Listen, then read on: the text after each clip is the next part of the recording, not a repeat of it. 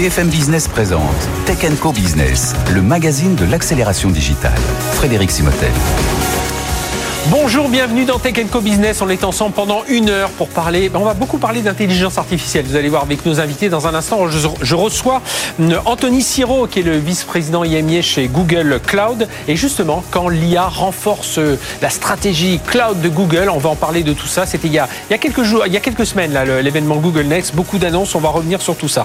Ne pas s'installer dans le déni de l'intelligence générative. On va en parler avec François Veller, c'est le président directeur général d'Alter.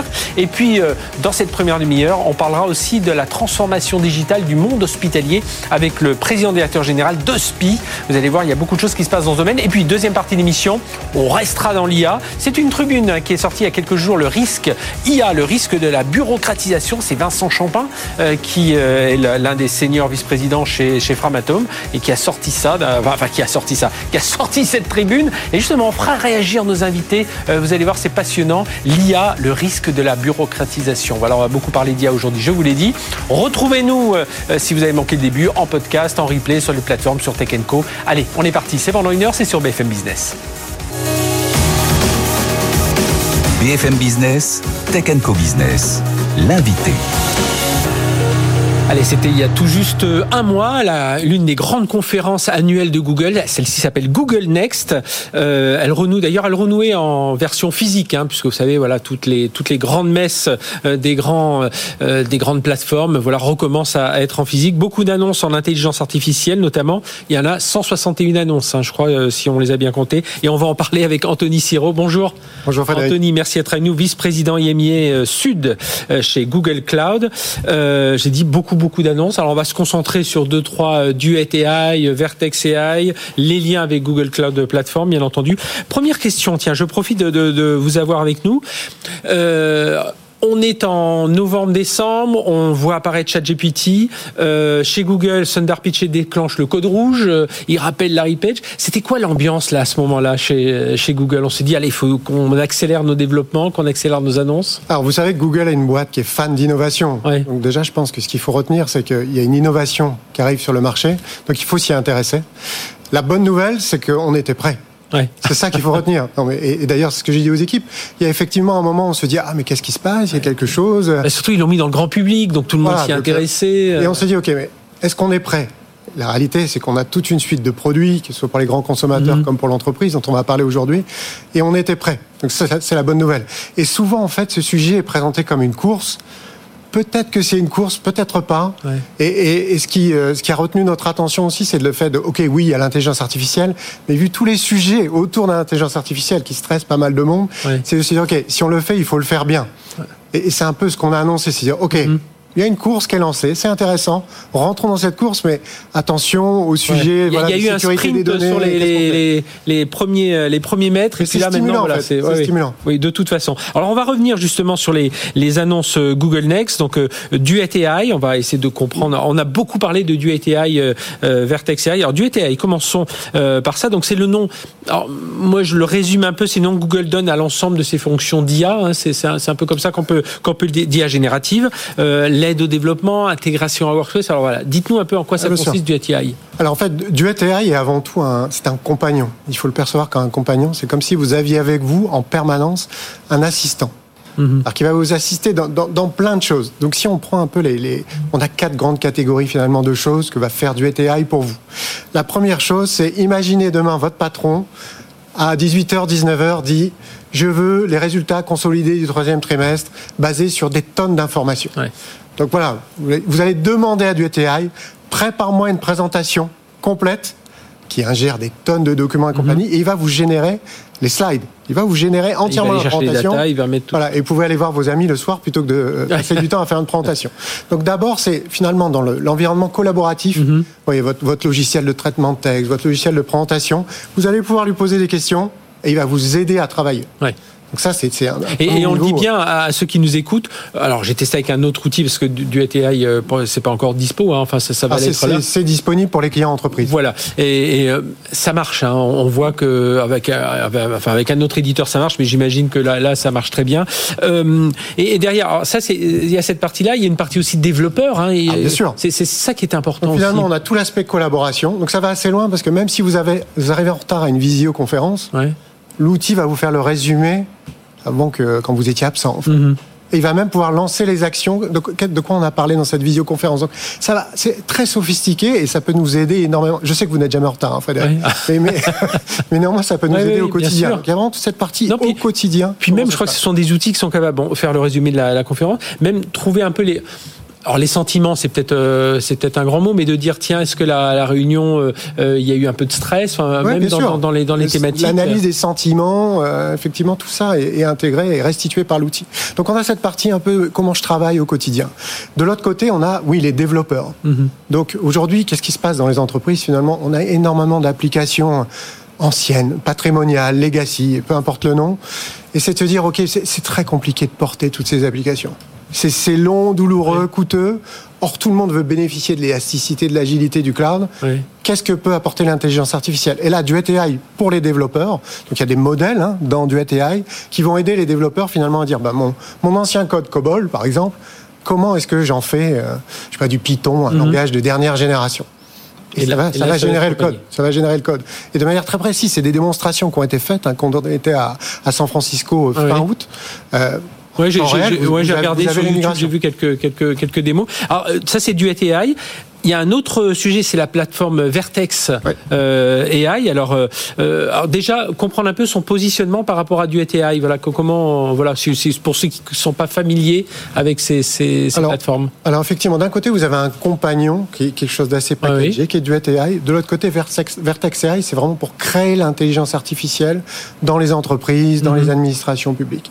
C'est-à-dire comment j'ai une, une grande boîte à outils donc on va créer les assistants là. c'est on va créer des choses propres à l'entreprise. Mhm. Donc qu'est-ce que ça veut dire finalement? Bah, Vous vous connectez à Vertex AI, vous avez ce qu'on appelle euh, un, un, jardin des modèles. il y a search, conversation, enfin voilà, il y a plusieurs des modèles. Tonnes, des tonnes de modèles qui sont des modèles fournis par Google. Donc par exemple, euh, je parle et ça fait un texte, hein, un modèle mhm. très très simple, de chat, je, je crée un chat, tous ces genres de choses. Mais aussi on peut insérer des modèles tiers. Et c'est là où ça devient assez puissant, c'est qu'on se rend compte que oui, il y a des modèles de fondation. Nous, on va fournir des grands modèles de fondation, une première boîte à outils, mais énormément de sociétés vont venir fournir leur propre modèle au sein de notre plateforme. Mhm. On ne croit pas a un modèle unique espèce de large langage modèle. Tout va être là-dedans. On va bien un grand lac, on va aller piocher ah ça. En, fait, il y a des gens de niche qui vont venir dedans. Alors justement, Anthony Siro, qu'est-ce qui fait la différence entre euh, bah, les, le Google AI et puis euh, bah, ce qu'on voit déjà, enfin par rapport à vos concurrents? Qu'est-ce qui va faire? Voilà, vous êtes, euh, alors, vous avez son, alors, quand vous avez des clients Google Cloud, c'est plus facile, mais quand les gens ont plusieurs plateformes, qui se posent la question un peu, comment vous vous différenciez par rapport aux autres? Au-delà de la préparation, s'il y en a un qui est peut-être plus en avance par rapport à l'autre, mais comme on l'a dit, c'est une, course au long cours et euh, euh, voilà, il faut. Euh, ce, qui, va faire la différence, c'est la, pertinence des cas d'usage chez les clients. Ce qui intéresse les clients, c'est qu'est-ce que je vais en faire. Oui, c'est ça. Il n'y a pas longtemps, on a été à une conférence, Elodie Pertuiseau, hein, qui était à l'époque encore CDIO de Carrefour. Carrefour, et maintenant elle est partie au Espagne, Espagne, qui dirige Carrefour Espagne, a dit sur scène moi, je, je, vends des pommes de terre. Mais c'est intéressant. Ok, les AI, c'est bien, mais moi, je vends des pommes de terre. Donc, comment est-ce qu'on fait pour que Carrefour vende plus de pommes de terre? Et typiquement, avec un Carrefour, on automatise toutes les campagnes marketing en utilisant l'historique, finalement, mhm. lesquelles ont bien marché. Quand vous êtes seul ou quand vous changez de job, vous ne savez même plus lesquelles ont bien marché. Donc, je repars déjà, l'intelligence repart de celles qui ont bien marché pour en faire de nouvelles. Mhm. Est-ce que je cible bien les 30-35 ans? Qu'est-ce qui les intéresse et compagnie J'ai des modèles génératifs pour créer des campagnes marketing. Donc typiquement, ça c'est un cas métier qu'on met en place avec Carrefour. Donc ce qui intéresse les clients, c'est la pertinence des cas métiers, l'accompagnement aussi. Et, d'ailleurs, c'est très important ce que vous dites là parce qu'il y a euh, pour pas avoir le côté déceptif, parce que là, euh, on est en train de, en vente, euh, voilà tous la, la, merveille de cette technologie. Bon, on connaît ses risques, les biais, enfin tout ce qu'il peut y avoir comme, comme, comme risque aussi. Mais après, une fois l'entreprise, le risque risque, c'est de dire oui, maintenant qu'est-ce que j'en fais Si on n'a pas quelques cas précis en tête, on va vite être déçu. Hein. Exactement. on est bien d'accord là-dessus. On a aussi, vous voyez, juste pour donner un autre exemple, dans le monde du voyage, une société qui s'appelle eDreams. C'est aussi connu sous le nom de Go Voyage, Opodo. Euh, vous voyez les sites, les sites de voyage. Demain, quand vous cherchez un voyage, qu'est-ce que vous voulez? Vous dites, je veux une destination euh, ensoleillée au mois d'octobre. C'est ça la question que vous posez. Mhm. Vous n'allez plus chercher un hôtel euh, à Majorque, c'est terminé. Vous allez, vous allez interroger la machine. Donc c'est ça les use cases métiers. Alors euh, euh, derrière, il y, a, plein de choses qui se préparent. Hein. Derrière, chez, chez Google, on parle du modèle Gemini. Gemini, alors Gemini si je le prononce en, français. Alors ça c'est DeepMind. et puis il y a tous ces liens évidemment avec Google Cloud, hein, parce que le but c'est aussi voilà de, de, de, renvoyer tout ça vers, vers le cloud de, de Google. Alors, euh, tout, est basé sur le cloud, tout est basé sur les technologies cloud. Donc, encore une fois, je vous l'ai dit, nous, on pense qu'il n'y aura pas un modèle qui va gouverner tous les autres. Mhm. Il faut être le plus ouvert, c'est un écosystème, en fait. Tout, tout il y a des mini LLM, un large language model, niche, euh, il y en a, euh, pour vous ennuyer un petit peu, qui copient le style d'un journaliste, par exemple. AI21. Ah ben, on sait que nos métiers vont être voilà, bouleversés, hein, ça, va vous, vous augmenter, en fait. Vous allez mhm. plus vite ah dans, vos tâches. Donc, il y a vraiment des, des choses de niche qui ont lieu. Et le cloud est effectivement le réceptacle euh, de tous ces sujets-là, parce qu'il permet à l'échelle finalement, quand ça prend, si vous avez demain des milliers de collaborateurs dans l'entreprise qui utilisent des outils, ben, il faut que ça tienne, il faut qu'il y ait des temps de réponse satisfaisants. Donc le cloud, déjà d'un point de vue infrastructure, amène des réponses, mais il n'est pas exclusif. C'est-à-dire que souvent, vous êtes dans une entreprise, on va vous dire, OK, mais moi, mes données sont stockées euh, quelque part euh, dans une base de données.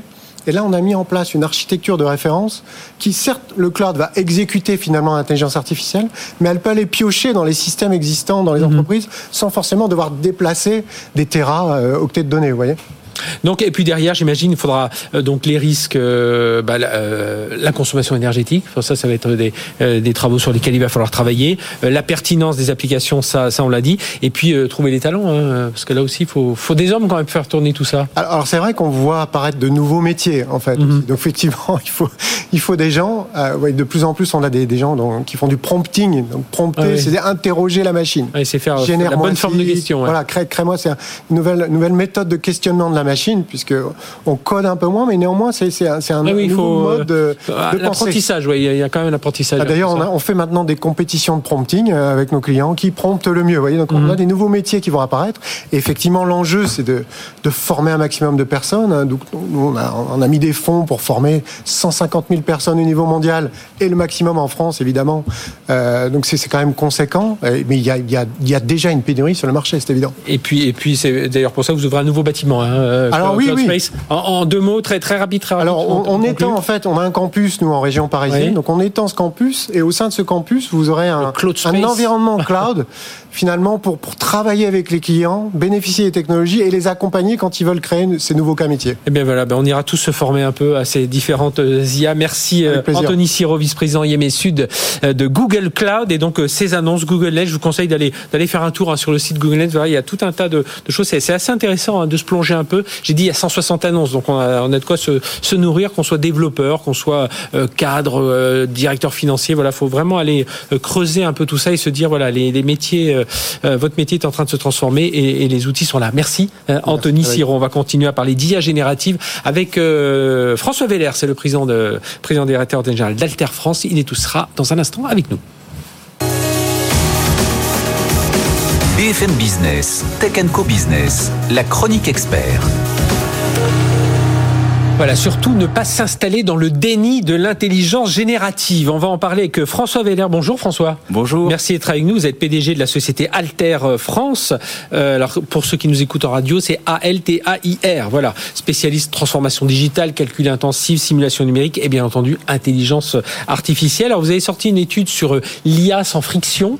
Euh, alors vous allez nous, nous expliquer alors étude internationale. Hein. Alors vous dites la friction, c'est il euh, faut la confronter à une problématique organisée organisationnelle, elle est majeure dans le déploiement des projets IA, parce que ce qu'on disait hors micro, c'est qu'il y a euh, 4 euh, projets sur 10 qui, qui n'aboutissent pas parce qu'on voilà, on ne sait pas où on va. Tout à fait. Le, le, bon, on entend tous le, hype et les potentiels, mhm. l'opportunité sur l'IA, donc là-dessus, il n'y a pas de débat, et l'enquête le, confirme, 78% hein, des entreprises voient concrètement des bénéfices euh, potentiels pour adopter l'IA dans leur organisation, mais 40% des projets n'aboutissent pas. Et seulement 9% des entreprises aujourd'hui peuvent dire qu'elles ont déployé l'IA à grande échelle. Donc ça fait pas beaucoup avec plus de 90% qui aujourd'hui ne, ne, sont pas encore. Et c'est quoi? C'est parce qu'on n'a pas identifié le projet le plus pertinent? On en parlait un instant avec Anthony Siro. Il dit il faut des choses. Nous avec chez Carrefour, c'est comment on fait pour ne pas gaspiller de pommes de terre. C'est ça. Alors ça, en fait partie. Alors nous, on essaie de, de trier tous les, les, les, éléments qui pouvaient remonter de l'enquête. Mhm. Et finalement, il y a trois grandes catégories qu'on a appelées les frictions. Les frictions organisationnelles, donc on va en parler, je pense que c'est les essentiels. Les frictions technologiques, qualité de la data, accessibilité de la data, mais celles-là, honnêtement, elles sont maîtrisées et les réponses sont relativement bien identifiées. Et puis également les frictions quand même économiques, qui sont bien relativement liées avec l'organisationnel, avec toujours le problème de est-ce qu'on investit peut-être un peu trop au début et pas assez sur le long terme. Et hier, hier j'avais une discussion avec des DSI qui me racontaient, ils disent oui, mais et puis ce qu'on investit là, est-ce qu'on est sûr que c'est la bonne techno et que dans 4 mois, euh, le bouge très, 5 euh, le, le, le, modèle de langage Facebook va tout balayer, il va falloir réinvestir sur une autre technologie. Alors problématique, première friction organisationnelle. Ouais, alors euh, quand on demande aux entreprises qu'est-ce qui bloque concrètement dans l'organisation, alors vous allez me dire c'est pas étonnant, mais c'est le manque de compétences. 75% disent vraiment le manque de compétences, ce qui les contraint à externaliser finalement ce mhm. travail-là, soit vraiment dans un laboratoire de data scientist ou à l'extérieur de l'entreprise. Et concrètement, bah forcément, ça favorise pas du tout la communication avec les spécialistes métiers, mhm. hein, euh, qui ne connaissent ah pas ce, besoin-là. Euh, donc ça, c'est vraiment le besoin numéro un. Mais l'autre que je trouvais plus intéressant, ou du moins euh, qu'on entend moins souvent, c'est qu'un disconnect entre le top management, qui à 70% dit, nous, on a une stratégie, une structure, une, euh, un programme de formation, d'acculturation en place, on est en cours, et puis finalement, que 40% des utilisateurs avancés qui disent, qui disent la même chose. Donc en fait, il y a un disconnect entre le top management et le terrain. Alors vous allez C'est-à-dire comme, comme, souvent, c'est il faut de l'usage dès qu'on a la formation, il faut l'usage presque tout de suite. C'est ça. Et il on faut... oublie un peu, puis on repart back to business. Euh, c'est ça. Et, et, très souvent d'avoir des ambitions peut-être un petit peu élevées euh, mais euh, un peu trop loin du terrain, qui ont du mal à avoir leur retour sur investissement et du coup de permettre de passer la, la seconde. C'est-à-dire oui, et il faut faire et il faut faire attention de ne pas se laisser entraîner par cette mode, euh, parce que justement on peut avoir ce côté déceptif si voilà bon ça y est je me suis abonné, j'ai je suis abonné à un des services OpenAI, le Duet AI de, de, de, Google, le Meta AI qui vient d'être annoncé il y a quelques jours. Encore une fois la technologie. Et puis là, pour faire quoi? Voilà, alors nous on est offre de technologie, on, on, est bien placé pour savoir qu'il y a de la technologie disponible, mais honnêtement c'est pas le problème principal, c'est vraiment l'organisation. Mhm. Donc la formation, la culturation, bien comprendre ce qu'on peut faire, ce qu'on ne peut pas faire, comme vous dites, bien identifier les bons cas d'usage à différents termes. Il y en a qui sont, il y a des, quick wins qui permettent d'avoir des résultats très rapidement. Et puis il y a des choses beaucoup plus impactantes, donc potentiellement beaucoup plus intéressantes, mais il faut se le dire, qui vont demander euh, du temps. Et est-ce que vous, François Veller, avec euh, Alter, chez, avec vos clients, vous envoyez aussi où il faut un peu reprendre les bases, c'est au niveau de la data Oui. Avoir, euh, parce que c'est pas tout de mettre de la data dans un grand lac, mais tout à fait. voilà, il faut catégoriser ça. Oh, peut-être oh. qu'il y a la structurée, la non structurée. Enfin, il y a tout, tout à fait. Bah, plateau, j'en parlais avec, je crois, un de vos prochain invité euh, Neoma, où, vraiment il y a, on a développé nous une Alter Academy parce qu'il fallait reprendre les bases, mhm. réexpliquer c'est quoi la data, c'est quoi les enjeux de la data. Donc euh, oui, il y a vraiment un besoin de, formation à tous les niveaux de l'entreprise. Donc il y, a, bien sûr des acteurs qui sont très avancés, mais il y a encore beaucoup de travail à faire. Et puis ensuite, euh, vraiment accompagner pour bien identifier. Donc nous, on a un centre d'excellence et puis il y a plein de, gens qui peuvent aider à faire ça, mais prendre le temps de bien identifier les cas d'usage dans lesquels on, dans quel ordre on va les prendre. Et quelle est votre réponse là aussi euh, Ce que la question, enfin la remarque que je faisais, c'est aujourd'hui, ah on a vu ChatGPT, allez on se lance GPT, et puis il y a 4, et puis il y a le 5 qui va arriver. Puis tout d'un coup on a euh, Google qui arrive. Ah mais nous du AI, vous savez, c'est très bien aussi. Donc là, ah j'étais client euh, Google Cloud. comment on réussit à, jouer cet équilibre aujourd'hui? Moi je pense que pour les entreprises en tout cas, peu importe, je suis désolé de le dire, mais peu importe ce moteur-là, ce n'est qu'une brique technologique et qu'on peut tout à fait, si on développe un process bien structuré, on peut tout à fait mettre à jour un, solver. Euh, aujourd'hui, dans vos, dans vos organisations euh, de bureautique, d'entreprise, vous avez plein de choses qui sont mises à jour sans même que vous vous rendiez mhm. compte. Si demain, euh, c'est plus tel modèle, mais tel autre modèle qu'il faut mettre à la place, ça ne doit pas être un problème. Tant qu'on a bien identifié les tenants et les aboutissants du problème qu'on veut, veut, résoudre. Même dans le, là, par rapport à vos clients, qui sont des clients avancés, qui ont des projets avancés, est-ce qu'il y a ce, ce côté un peu anxiogène par rapport aux des métiers qui se transforment, oui, mais par rapport à des métiers qui peuvent disparaître Alors oui, la question question revient souvent. Euh, moi, j'ai plutôt tendance à être optimiste, comme Luc Julia, de dire que ça va vraiment changer la façon de travailler, mais ça va pas changer mm. le, cœur de métier. Qu'on va pouvoir euh, se débarrasser de beaucoup de, de tâches. Un peu les, les, routines. Voilà, tout, à fait. Mais euh, la question, la réflexion, enfin tous dans notre job tous les jours, on a un certain nombre de choses qui nous mangent du temps et qui sont pas forcément au cœur de la valeur de l'entreprise. Et eh ben ça va nous donner plus de temps pour faire ça, mais l'enjeu, l'attente, la compétition fera qu'il y aura toujours beaucoup besoin euh, d'idées, et de talents euh, pour pour mener tout ça. Donc je suis pas très inquiet euh, sur le côté menace des jobs en tant que tel. François Veller, vous êtes président d'Alter France. Est-ce que vous entendez aussi chez vos clients des gens qui disent ouais, ce qui me jette quand même un peu, c'est que c'est toujours des grandes plateformes américaines qui sont encore là présentes. Alors oui, parce que derrière il y a le cloud, hein, faut pas se Bien sûr. Le but c'est d'emmener tout le monde vers ce cloud. On a trois grands acteurs mondiaux américains, il y a les Chinois, mais ça c'est une autre histoire. quelle est votre votre réponse par rapport à ça, par rapport à ces histoires de souveraineté?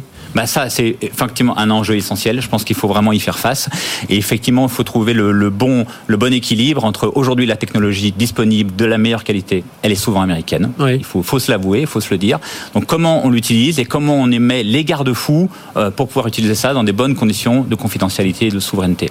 Et en parallèle, développer nos réponses européennes pour peut-être qu'à moyen terme, on ait une alternative euh, plus crédible. Mais on peut pas regarder le train passer euh, si on veut pas pouvoir appliquer aujourd'hui ne pas s'installer dans le déni, là, comme je disais en introduction. Merci d'avoir été avec nous, François Weiler, donc président directeur général d'Alter France. Et puis donc cette étude, hein, alors elle est en anglais, mais si vous tapez voilà l'IA sans friction, euh, frictionless euh, IA Alter, vous allez retrouver cette étude. Il y a plein d'enseignements euh, assez passionnants qui vont vous aider aussi à, à pousser vos projets IA dans l'entreprise, parce que alors peut-être que le top management est convaincu, mais après c'est ses équipes, c'est le middle management qu'il faut convaincre. Merci d'être venu nous parler de tout ça. Allez, on va parler tiens un univers qui a aussi qui travaille aussi sur l'IA c'est le domaine hospitalier. Et on va, on va retrouver la société Hospi avec nous tout de suite. BFM Business, Tech Co Business, Startup Booster. Alors Starter Booster, c'est plus qu'une start-up hein, que nous recevons aujourd'hui. Euh, alors comment améliorer la transformation digitale du monde hospitalier? La société s'appelle OSPI, OSPI. Vous allez en savoir plus dans un instant. Je reçois son euh, président directeur général, Jean-Baptiste Angeloglou. Bonjour. Bonjour. Jean-Baptiste, merci d'être avec nous. Alors je disais plus qu'une start-up parce qu'en fait vous êtes le rapprochement du groupe PSIH euh, et puis le groupe Collective Thinking. Aujourd'hui c'est une centaine de salariés entre Paris et Lyon, chiffre d'affaires de 15 millions d'euros et vous travaillez notamment dans la, je veux dire, globale, la transformation numérique du, du, monde hospitalier, c'est ça hein C'est absolument ça. C'est une, euh, je crois, en chiffres, j'ai regardé 1000, 1000 hôpitaux publics privés. Euh, oui, alors c'est intéressant. Oui. 65% de, des hôpitaux publics, euh, on travaille avec nos solutions, et puis on travaille avec une centaine d'hôpitaux privés. Donc voilà, ça fait globalement 1100 hôpitaux avec lesquels on Alors justement, expliquez-nous les métiers alors, à la fois de PSIH et de College Thinking, et puis maintenant le métier de d'OSPI, hein. OSPI pour ceux qui nous écoutent en radio. alors, le groupe PSIH, à l'origine, c'est l'idée, c'était de se dire, il est important pour l'hôpital de pouvoir suivre son activité, la piloter, et pour ce faire, il faut qu'on leur mette à disposition un outil, parce que si vous voulez, à l'hôpital, il y a plein de données, il y a mhm. plein de logiciels ah qui cohabitent, et c'est vrai que c'est très complexe. Et donc, l'objectif, c'était de pouvoir donner un outil d'aide à la décision au directeur administratif de l'hôpital pour qu'il puisse enfin avoir une vision complète sur toutes ces données du PMSI, c'est-à-dire les hospitalisations, comment sont passées ces hospitalisations, et pouvoir faire des, analyses, euh, notamment euh, financières. On, sent que c'est le souci. Hein. Alors, au-delà de la confidentialité des données, tout ça qui doit, parce qu'on traite quand même nos données de santé. On sent que c'est ce souci-là aujourd'hui dans les hôpitaux, c'est cette cette data qui arrive de partout, euh, de l'accueil, euh, voilà, des données euh, bah, des laboratoires. Enfin voilà, il y a tout cet, cet univers et qu'on a ce souci, non pas de concentrer, mais en tout cas de, de réussir à classer, à catégoriser. C'est un peu ça. Hein, le... Ouais, c'est exactement ça. Il y a déjà une, une nécessaire centralisation. Hein. Alors par exemple, les entrepôts de données de santé participent beaucoup actuellement de ce, ce mouvement de création d'entrepôts de données de santé. C'est vraiment cette idée de centraliser la donnée pour pouvoir mieux l'exploiter. Mais donc depuis toujours, bien avant ces entrepôts de données de santé, il y avait ces données-là et elles étaient exploitées en silo. Et donc comme vous le dites très bien, l'idée c'est d'abord arriver à, formater en fait cette donnée pour qu'elle puisse se parler les unes avec les autres, arriver à les centraliser et puis après croiser oui. cette donnée pour générer des indicateurs euh, qui permettent. Parce que c'est ça, hein, vous allez faire tourner aussi des moteurs d'intelligence artificielle, c'est notre mot clé aujourd'hui. Enfin c'est souvent notre mot clé sur sur Tech Co et sur BFM Business, et ça l'est encore plus aujourd'hui. On en parle beaucoup. Euh, c'est de faire tourner des moteurs des moteurs d'intelligence artificielle pour euh, bah, aider euh, les médecins, les gestionnaires d'hôpitaux. Et justement, est-ce que cette IA, c'est pas un peu ce qui manque aujourd'hui quand on entend J'imagine que quand vous entendez le dysfonctionnement des hôpitaux, au-delà de la pénurie de compétences, des salaires euh, qui sont sans doute pas assez élevés, vous dites mais bon sang. Euh, on a des outils quand même qui pourraient permettre de, simplifier des circuits, des parcours, une expérience euh, patient, une expérience médecin. Ouais, c'est exactement ça. Il y a une énorme crise hospitalière. On n'a pas besoin de revenir dessus, mais, mais ce contexte fait qu'aujourd'hui il y, a il y a un trésor qui est cette donnée à l'hôpital. Et ce qui est intéressant, c'est que certes, il y a une partie de cette donnée qui est historiquement utilisée, forcément, mhm. hein. euh, mais vous avez toute une partie qui à date n'est pas encore utilisée. Et c'est un peu la donnée non structurée qui n'est pas sous forme de base de données. Et l'idée de l'intelligence artificielle, une des idées, c'est de transformer cette donnée qui n'est pas structurée en données structurées et donc exploitables, mhm. avec euh, des informations sur euh, des comptes rendus opératoires, des comptes rendus hospitaliers, des comptes rendus de consultation qui sont souvent écrits par le médecin, qui sont sur des PDF. Et donc, bah, on va transformer tout ça en base de données et on va pouvoir les croiser avec toute la donnée euh, structurée notamment. Vous pensez qu'on manque en France d'un grand plan hôpital numérique, alors même si on en entend parler, ou alors vous dites non, allez, il faut y aller concrètement. Là, on a mis l'établissement, on déploie dans un, deux, trois, et puis on, essaie de reproduire tout ça. C'est plutôt, faut avoir un côté beaucoup plus pragmatique. Oui, je trouve qu'en France, déjà, on est très très appuyé. Hein. Il y a notamment eu euh, toute cette, euh, cette vague d'appels à projets pour les entrepôts de données de santé, donc du financement. Il y a eu un cadre légal qui a facilité en fait l'exploitation de ces données. Donc vous avez beaucoup d'initiatives hein, et on peut on peut se on peut être content de ça en France, mhm. euh, mais il faut aller encore plus loin. Euh, il y a les entrepôts, il n'y a pas que les entrepôts de données santé et de toute façon l'objectif c'est toujours faire en sorte que cette donnée bah, elle puisse aider elle puisse aider à, générer des ROI pour l'hôpital, hein, à pouvoir euh, aider à faire des publications, à aider à faire la recherche et puis évidemment aussi à, à minimiser certains coûts, à optimiser comment dire au niveau RH les problématiques d'abstention. Mhm. Enfin il y a tout un il y a un champ en fait des possibles qui est infini. Hein. Et est-ce qu'avec OSPI, parce qu'on a beaucoup parlé des hôpitaux dernièrement pour des cyberattaques, et avec euh, euh, OSPI, euh, donc ce, rapprochement entre le groupe SIH et Collective Thinking, là aussi vous allez avoir une entité cyber, parce qu'on sent que là aussi, alors évidemment toutes les sociétés de services s'y sont, sont rapprochées des hôpitaux, mais est-ce que vous, voilà, ben, la data, vous connaissez et vous savez l'identifier, donc vous saurez la sécuriser? Alors merci pour cette question, parce que c'est vrai qu'il y a six ans, on a fait l'acquisition d'une boîte en fait qui était spécialisée en hébergement de données de santé. Mhm. Euh, notre credo, c'est de se dire c'est important qu'on puisse aider l'hôpital à exploiter sa donnée toujours mieux, mais aussi à la sécuriser. Euh, c'est la raison pour laquelle euh, voilà, on a des, des solutions d'hébergement de données de santé avec des data centers en propre et des data centers en, en, partenariat avec Jaguar Network notamment. Et puis on est même allé plus loin parce que parmi nos actionnaires, on a Reliance qui est l'ACHAM, c'est l'assureur de l'hôpital mhm. public. Et eux, ils ont évidemment, ils sont en train de switcher d'un modèle d'assureur vers un, modèle de risk manager. Donc ils sont plus en train de s'orienter sur la prévention et ils ont besoin en fait notamment euh, de ils ont, mis en place une plateforme euh, de management du risque cyber. L'idée c'est de dire c'est d'aider l'hôpital à dire voilà le niveau de de, de comment dire euh, de, de, danger que vous avez en fait hein, toutes les voici toutes les les difficultés que vous allez pouvoir potentiellement rencontrer au sein de votre hôpital. Et donc on montre les, faiblesses potentielles, on, propose des recommandations et effectivement des solutions pour faire en sorte bah, de prévenir la cyberattaque euh, plutôt que de la guérir. Vous recrutez aujourd'hui, alors même si le rapprochement vient de démarrer, mais j'imagine que dans tout oui, ce domaine recrute toujours. Oui, vous recrutez toujours. Bon, et j'imagine pas mal de, gens de l'IT, hein, justement, enfin de la tech. Euh, Absolument, des développeurs, euh, beaucoup de développeurs, et c'est passionnant. Eh bien, merci d'être venu nous parler de tout ça. Jean-Baptiste Angéloglou, donc PDG OSPI, OSPI, nouvelle née du rapprochement entre le groupe PSIH chez Collective Thinking. On est dans la transformation digitale du monde hospitalier. Il en a besoin. Et euh, voilà, c'est je pense que c'est beaucoup plus un, côté acculturation hein, digitale de, de, tout ce, de tout cet univers. Merci d'avoir été avec nous. Merci beaucoup. On marque une courte pause. On se retrouve juste après. On va continuer à parler d'IA. Et là, je peux vous dire, ça va débattre aussi. IA, le risque de la bureaucratisation. On va le voir avec nos experts. C'est tout de suite sur BFM Business. BFM Business présente Tech Co Business, le magazine de l'accélération digitale. Frédéric Simotel. Allez, on est reparti. On parle beaucoup d'intelligence artificielle euh, aujourd'hui, encore, enfin souvent, et là on en parle encore plus aujourd'hui, et on va encore vous en parler. Mais vous allez voir sous un angle euh, assez précis avec nos invités. Je vous les présente tout de suite. Vincent Champin, bonjour. Bonjour. Vincent, merci d'être avec nous, senior exécutif, vice-président chez Framatome et membre du Comex de, de Framatome, auteur d'une d'une tribune qui est parue dans les Échos. IA, le risque de la bureaucratisation. On va y revenir dans un instant. Avec nous également Stéphane Roder. Bonjour Stéphane. Bonjour Frédéric. Président d'AI Builders et AI Builders qui est intervient auprès de tout un tas d'entreprises sur ces projets-là. Et Dieu sait s'il y a besoin de conseils en ce moment, on le voit et on va en parler dans un instant. Et puis Alain Goudet, qu'on je suis ravi de retrouver. Bonjour. Bonjour Frédéric. Alain, merci d'être avec nous, directeur général adjoint de Neoma Business School. Et Alain, c'est lui qui est en train de révolutionner, euh, alors à la fois Neoma Business School, mais voilà, qui inspire beaucoup de monde dans la façon d'enseigner. Euh, euh, D'ailleurs, tiens, j'avais un patron, j'ai vu un patron d'une une directeur d'une prépa parisienne il y a quelques jours qui me disait on a arrêté de faire les, les devoirs sur table, les devoirs à la maison. Il y a toujours des exercices, des révisions à la maison, etc. Mais les devoirs notés à la maison, on a arrêté euh, parce que il y a euh, ChatGPT, tout ce que l'on veut. Par contre, les profs, on, les a mis, ils vont passer 6 heures de plus avec les élèves, euh, le temps qu'ils passaient à corriger. Ils font ça, donc je pense voilà, ça fait réfléchir à tout le monde et on aura l'occasion d'en reparler.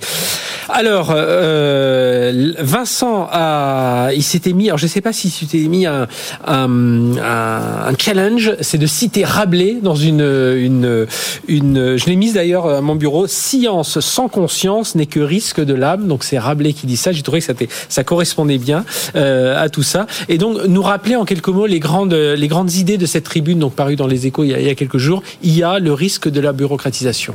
Oui, merci Frédéric. Tout à fait. En fait, quand toute technologie, le premier risque, c'est qu'elle soit mal utilisée. Et si on parle des risques qu'on prête à l'IA, on a peur de quoi? Que la technologie nous échappe et prenne des décisions. très vite, il y a des euh, on a peur d'avoir des décisions qu'on ne sait pas expliquer.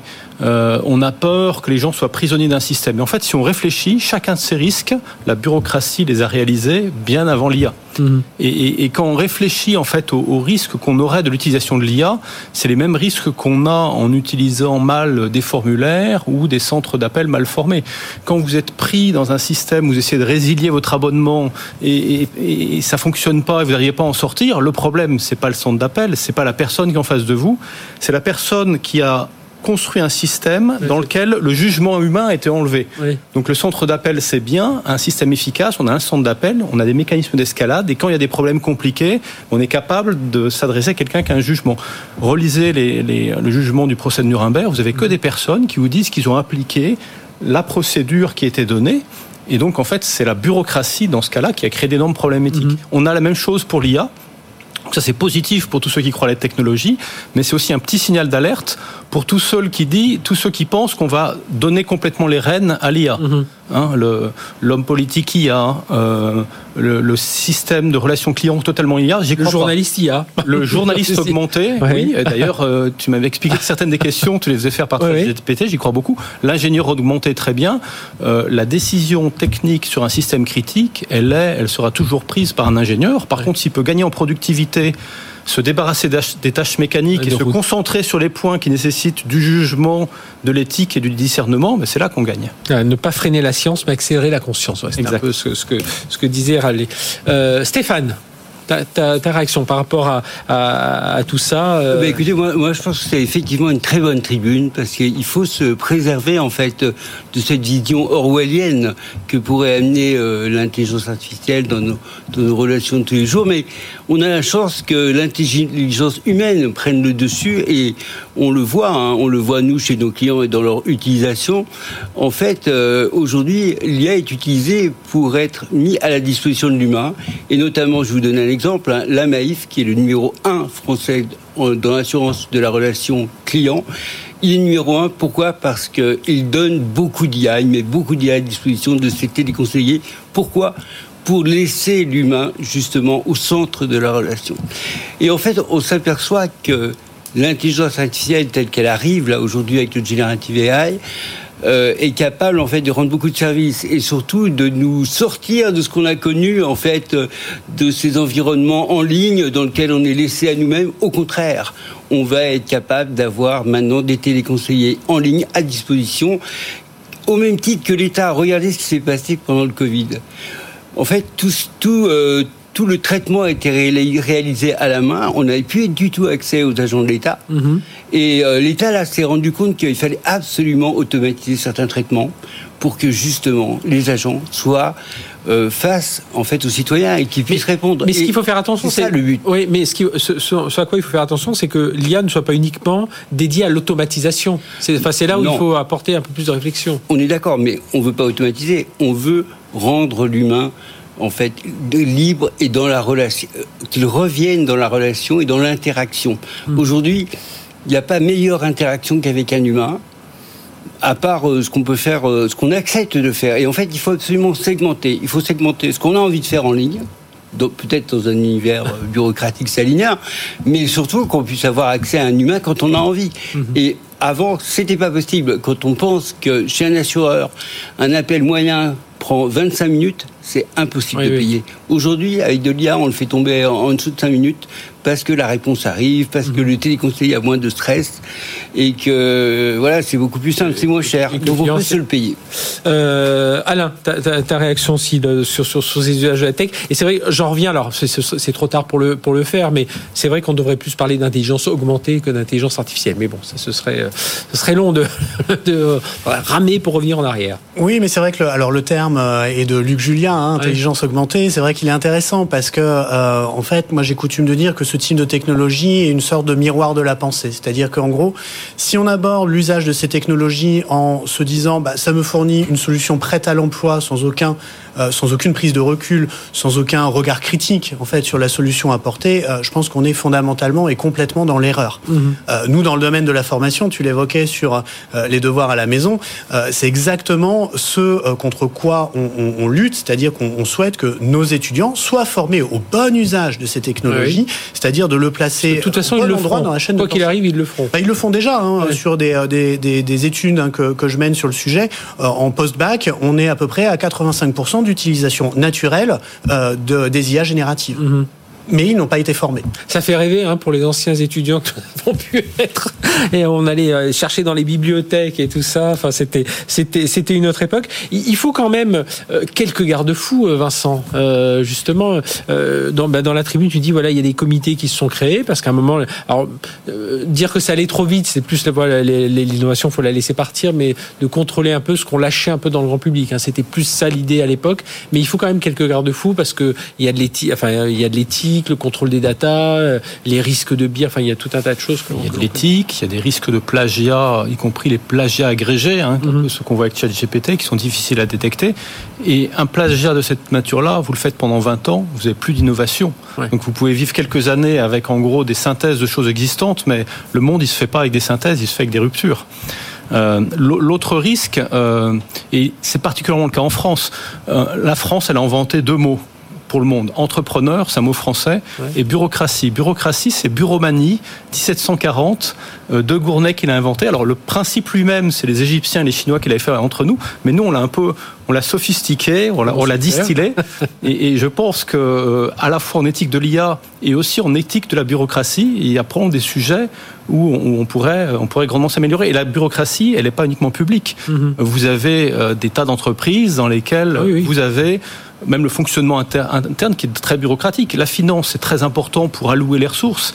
Si vous multipliez les revues, euh, les comités et les audits, ça peut vous geler une entreprise. Mais justement, est-ce que ce qui peut changer, je vais prendre un exemple tout à fait euh, personnel, un problème de réseau internet euh, chez moi il y a quelques jours. Le technicien vient et il est contredit par sa par sa hiérarchie par rapport à son diagnostic. Et lui me dit écoutez je, sais ce que je vis, enfin, je, suis face au problème. Donc, et il dit mon problème avec ma hiérarchie et le process qui est mis en place, c'est qu'il ne croit pas euh, ils ne font pas confiance aux gens du terrain parce qu'il y, a tout un process qui, qui est établi et lui il par expérience et j'imagine qu'avec l'IA on va pouvoir alimenter des bases de données et on va pouvoir un peu enfin ça va simplifier ce genre de choses exactement alors c'est plus Rabelais c'est le cardinal de Retz il a dit on est plus souvent dupé par excès de défiance que par excès de confiance. Et donc notre risque, c'est ce risque-là. Et vous regardez, là encore, hein, dans la science de l'organisation, c'est des choses anciennes. Mhm. Le lean, les méthodes à la japonaise, en fait, c'est des méthodes pour rendre les standards efficaces et donc pour faire de la bureaucratie qui fonctionne bien. Mhm. Et ces règles du lean, vous les appliquez au cadre qui est donné, c'est toujours dire partir du gemba, partir de la personne qui est face au problème. Donc là encore, l'IA, c'est une technologie nouvelle. Le risque de faire n'importe quoi de brider l'intelligence, de se priver euh, de l'information de ceux qui sont plus proches du terrain, d'avoir un système hiérarchique où le concepteur qui est tout en haut euh, prend le pas sur le fabricant, celui qui est tout en bas, c'est des risques qui sont vieux comme le monde, qui sont vieux comme l'industrie. Mhm. Et il faut faire attention à ça, euh, Stéphane, dans le, dans le monde de l'IA. Ah, tout à fait. Il faut vraiment faire très attention à ce genre de Ce qui va être pensé tout là-haut et puis par rapport à ce qui va se passer sur terrain. On a, alors, on peut avoir des nivellements par le haut, par le bas.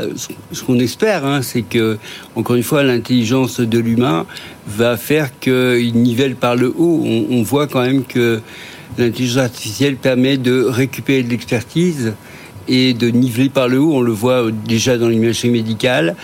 Euh, maintenant, euh, encore une fois, euh, ce qui vient d'arriver va, va, permettre en fait à tout le monde d'avoir accès à des bases de données qui vont leur permettre d'avoir le même niveau de compétences. Mhm. Mais quand on regarde en fait cette partie-là du, du, côté du consommateur, c'est quand même le consommateur qui fait le choix, en fait, qui va faire le choix de son parcours et qui va, qui va vous dire oui, ce parcours-là me plaît ou ne me plaît pas. Et bien sûr, on a les GAFAM derrière qui créent des standards. Donc en fait, aujourd'hui, euh, on voit euh, avec avec l'arrivée euh, du, du Generative AI, son intégration dans Bing, une volonté en fait de Microsoft de changer les paradigmes du moteur de recherche. on le voit avec Meta, hein, qui a introduit dans WhatsApp, dans, Messenger. Voilà. Et, donc, et, Google le fait avec son Workspace. Une, une, intégration transversale, en fait, dans tous les outils, qui va arriver aussi dans nos parcours du e-commerce. Mhm. Et donc, ça va être à nous, comme vous le dites, monsieur, mais ça va être à nous de choisir et de, dire ben non mais ça ça nous plaît pas ou c'est pas dans le standard il faut faire, attention au standard mais en tout cas on voit en ce moment tout se réinventer. Et moi, je trouve euh, cette tribune très bien parce que, oui, effectivement, il faut prévenir. Il faut pas non plus qu'on subisse, euh, en fait, des visions euh, top-down comme ça qui, nous encadrent. Mais moi, je fais confiance quand même au consommateur qui a montré de par le passé que c'est lui qui choisissait et que quand c'était bien, il n'était pas, il, y avait zéro fidélité il part tout de suite. Ouais, surtout à l'heure, on parle beaucoup d'expérience utilisateur. Alors Vincent, tu voulais rajouter non, ça, Alain mais ça renvoie vers Alain, parce qu'en fait, il faut séparer deux choses. L'information, et c'est vrai qu'avec des synthèses automatiques, des accès aux bases de connaissances, on peut l'augmenter fortement.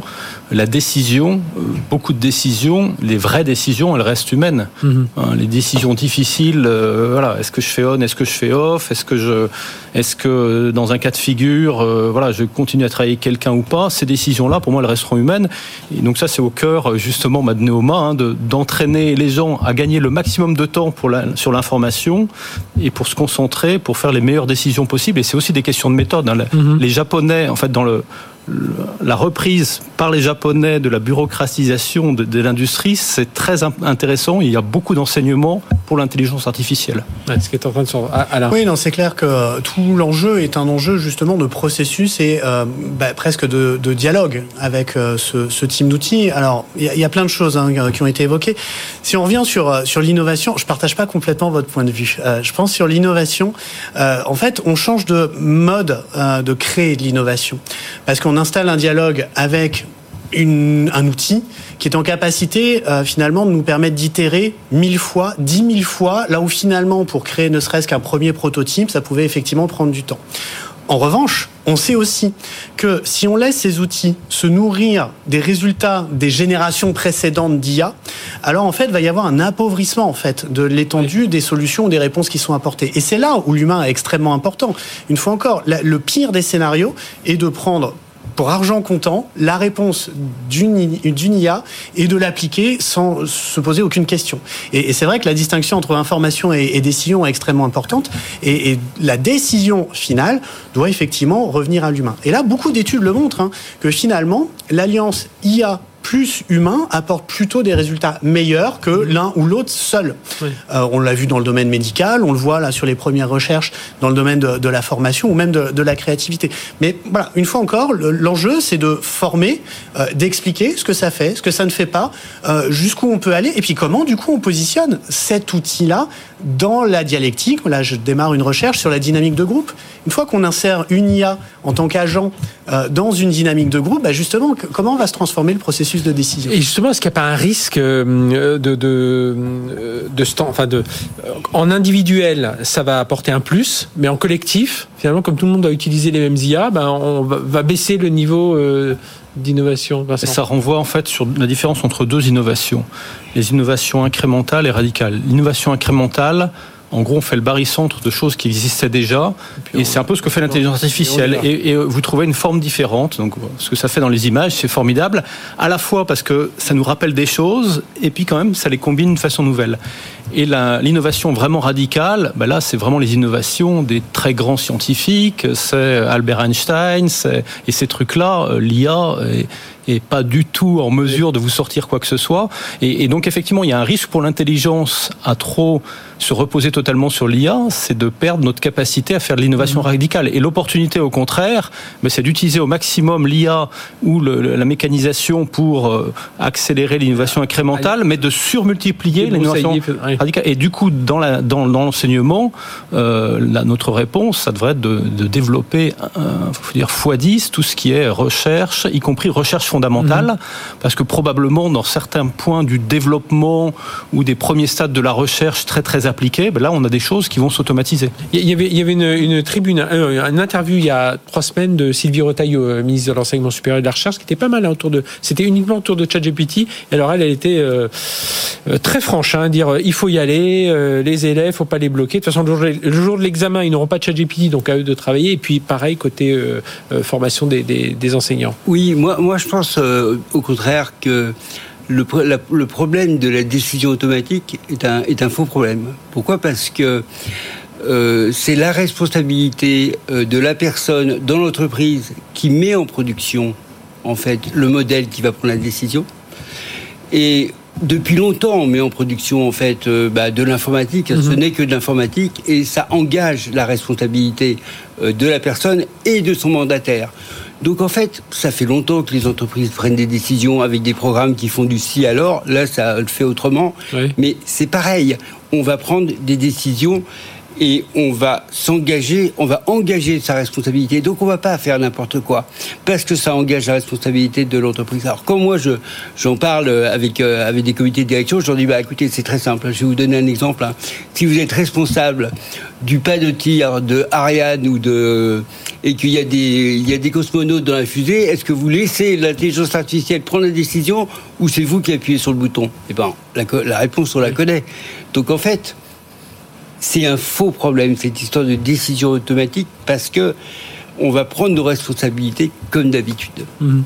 Et, ça, ça va arriver, Vincent, c'est-à-dire que on, va est-ce qu'on commence justement à voir Bon, là, on est au tout début quand même d'un phénomène sur l'IA générative, hein, qui est pure. En plus, la vitesse à laquelle ça va, on est, on peut quand même être assez, euh, euh voilà, pour prendre du recul. Là, c'est un peu compliqué parce qu'on est emporté dans, dans, le tourbillon. Mais euh, justement, est-ce qu'on va réussir à faire ce euh, à savoir euh, bah, trouver la, suffisamment de recul, voilà, pour comprendre un peu ce que dit euh, ce que dit Stéphane et se dire voilà, c'est l'IA elle est bien pour tout ce qui est routine et puis pour le reste. Moi, je suis, je suis, un scientifique, un optimiste, donc je crois au progrès. En revanche, je pense que des risques, il faut les connaître et les identifier pour bien les gérer. évidemment qu'à très très long terme, c'est le client qui sera roi. Euh, très entre nous, euh, l'introduction de centres d'appel externalisés, euh, de sites internet, il y a quand même eu pas mal de phases dans lesquelles les clients sont retrouvés sacrément perdus. Mhm. Et donc c'est vrai que ça va apporter énormément de productivité. Il y a un risque moyen qui est que cette productivité, on la paye un petit peu, même si l'ensemble sera globalement positif, par des cas qui seront bloqués. Et puis surtout, il faut penser à tous ceux qui sont dans des cas compliqués et dans ce système, ils peuvent se retrouver perdus. Regardez la déclaration d'impôt pour n'importe qui, c'est formidable. C'est vraiment automatique. Maintenant, en plus, c'est rempli. En revanche, quand vous êtes dans un cadre un peu compliqué, et d'ailleurs, la DGFIP, ils n'ont pas été mauvais. Ils ont gardé une capacité à traiter avec des humains ces cas-là qui est importante et sans laquelle même dire vous auriez des millions de personnes qui seraient complètement paumées. Bah oui. Le petit oups, voilà, si on si n'est pas sûr. Bah oui, vous imaginez l'entrepreneur qui a une boulangerie, qui est dans une situation difficile. Enfin, lui, si on le lâche face à un système euh, bureaucratique, donc on peut pas dire que le risque n'existe pas. Il s'est même réalisé. Je pense qu'on va savoir le gérer. Je suis convaincu qu'il y aura aussi des cas où il y aura des petits problèmes. Bah, le test, quand vous êtes face à des chatbots, la première chose que je fais, c'est je mets, je veux parler à un humain. Les sociétés qui ont un système client qui fonctionne bien, en général, quand vous faites ça, vous avez quelqu'un qui prend la main. Celles dans lesquelles, et je ne vais pas citer de nom, mais il y a notamment ma banque, dans lesquelles euh, le système est en risque de bureaucratisation, vous avez le robot qui vous dit je ne vous comprends pas, est-ce que vous pouvez redemander? Et là, vous pouvez y rester des heures. Alors, euh, tiens, Alain, qui est au contact, enfin, tous en contact avec des jeunes générations, mais en tout cas avec des étudiants. Justement, comment ils voient arriver? Alors, ils l'utilisent, mais comment ils vont l'intégrer un peu naturellement? Enfin, comment ça se passe justement? Alors, c'est assez étonnant hein, parce que le premier réflexe a été évidemment d'utiliser. et aujourd'hui, on constate quand même un, rapport assez ambivalent à cet outil, c'est-à-dire que il y a quand même déjà une prise de recul qui s'opère puisque un certain nombre de tests ont été opérés et finalement les réponses n'étaient pas hyper satisfaisantes. Euh, ce qu'il faut avoir en tête sur ce type d'outil, c'est qu'en gros, euh, tout dépend de la qualité d'interaction et d'échange en fait avec mhm. euh, ces, ces, outils d'IA. si le prompt est un peu basique ou pas très bien fait ou ne donne pas suffisamment d'éléments de, contexte, le résultat en fait va être très moyen puisqu'en gros on va se retrouver effectivement dans la moyenne statistique de la soupe globale des données qui ont été ingérées. En revanche, euh, si on, on, apprend justement à créer des prompts qui permettent d'aller euh, bah, quelque part challenger un peu cet outil-là et, et d'en tirer le meilleur, là pour le coup on commence à avoir des, des, choses intéressantes. Moi il y a une citation que, que j'aime beaucoup hein, de, de, Stephen Hawking euh, qui est physicien qui dit finalement le plus grand ennemi de la connaissance c'est pas l'ignorance c'est l'illusion de la connaissance. Mhm. Et je crois qu'un des gros dangers, en fait, de ces outils d'intelligence artificielle qui seraient mal utilisés, c'est justement d'avoir cette espèce d'illusion de, savoir-faire. Donc, il faut vraiment, une fois encore, je pense, accompagner euh, tout le monde. Ah euh, et là, l'effort, il est colossal. Hein. À Neoma, on, prend notre, notre part de, responsabilité là-dessus. Mais... Parce qu'il y a les enseignants aussi, enfin, il n'y a pas que... Alors, on a formé, bah, euh, nous, on a lancé tout. Hein. C'est-à-dire que les staffs, les profs et les étudiants, donc au total, ça fait pas loin de 11 000 personnes, euh, sont formés sur ces sujets-là. On a travaillé le cadre réglementaire aussi, parce qu'une fois qu'on dit, OK, on autorise l'usage des IA génératives, bah, on ne veut pas non plus qu'il y ait une espèce de tricherie intellectuelle. Donc, il faut mhm. le dire, il faut savoir comment le citer, etc. Donc on a vraiment travaillé toutes ces, toutes ces dimensions. -là. Stéphane? Je pense qu'il faut. Euh, on a eu en fait un fantasme avec ChatGPT en pensant qu'il y avait du savoir. Finalement, c'est n'est pas le savoir, c'est le savoir de l'éditeur. Il a fait des choix en amont. Il a introduit son propre biais. Et euh, aujourd'hui, s'en servir comme on s'en sert, comme des étudiants peuvent s'en servir, c'est une erreur. C'est une erreur parce que ça va donner un savoir qui est d'un autre, d'un autre, d'une autre culture avec mhm. d'autres valeurs. et donc euh, certainement que j'espère que les professeurs vont s'en rendre compte et qu'ils vont mal noter. Mais on a la chance aujourd'hui avec Mistral.ai qui a sorti euh, aujourd'hui euh, un modèle fait avec nos valeurs, des données, des données françaises souveraines mhm. pour le coup. On espère qu'on va avoir non plus un moteur d'inférence, parce que les, les large language models, ce ne sont que des moteurs d'inférence et surtout pas des bases de connaissances, ne pas s'en servir comme base de connaissances, sauf quand elles ont été entraînées spécifiquement dans une entreprise. Mais on espère avoir à un moment un, un, LLM souverain qui pourra servir comme a servi la calculette dans les. Eh bien, je vous propose, je vous propose que ce soit le, le, le, thème de notre prochain débat. Je vais vous laisser un mois pour réfléchir et on se retrouve dans un mois et on parle de tout ça parce que je trouve ça très intéressant évidemment parce qu'on le voit hein, depuis. Euh, euh bah là, j'ai reçu le patron de Google Cloud euh, en entrée hier. Il y a, enfin, il y a quelques jours, c'était Meta qui faisait ses annonces. Je parle même pas d'OpenAI. Euh, alors, on a bien Xavier Niel qui a mis 200 millions bon pour faire un laboratoire de recherche. Ça paraît bien peu. Mais justement, parler de ça, parce que justement, si on se retrouve à travailler, ils sont déjà majeurs dans le cloud, euh, majeurs dans l'IA. Euh, je suis en train de regarder dans la cyber aussi, on commence à les voir majeurs. Enfin, ils sont majeurs partout. Donc, euh, ce sera intéressant. Allez, on se retrouve. Allez, je vous propose dans un mois, le, la, la, date est, la date est prise. On va la trouver entre nous. Merci d'avoir été avec nous tous les trois. Vincent Champin, senior exécutif, vice-président chez Framatome et membre du COMEX de Framatome et donc auteur de cette chronique, de cette tribune IA, le risque de la bureaucratisation que je vous conseille hein, sur les, les échos. Stéphane Roder, président d'iBuilders, qui, qui fait aussi des bouquins et des chroniques, et Alain aussi, directeur, donc euh, président d'iBuilders, et Alain Goudet, directeur général adjoint de Neoma Business School, qui lui aussi est l'auteur de plusieurs chroniques. Enfin, allez, cherchez tout ça, vous allez voir les avis de chacun, et nous, on se donne rendez-vous. Alors, la semaine prochaine, nous, ce sera un peu plus tard, mais la semaine prochaine, euh, même endroit, même place pour continuer à parler. Je pense qu'on continuera à parler de beaucoup d'intelligence artificielle. Excellente semaine sur BFM Business. Retrouvez-nous en replay dans les podcasts. À bientôt. Co Business sur BFM Business.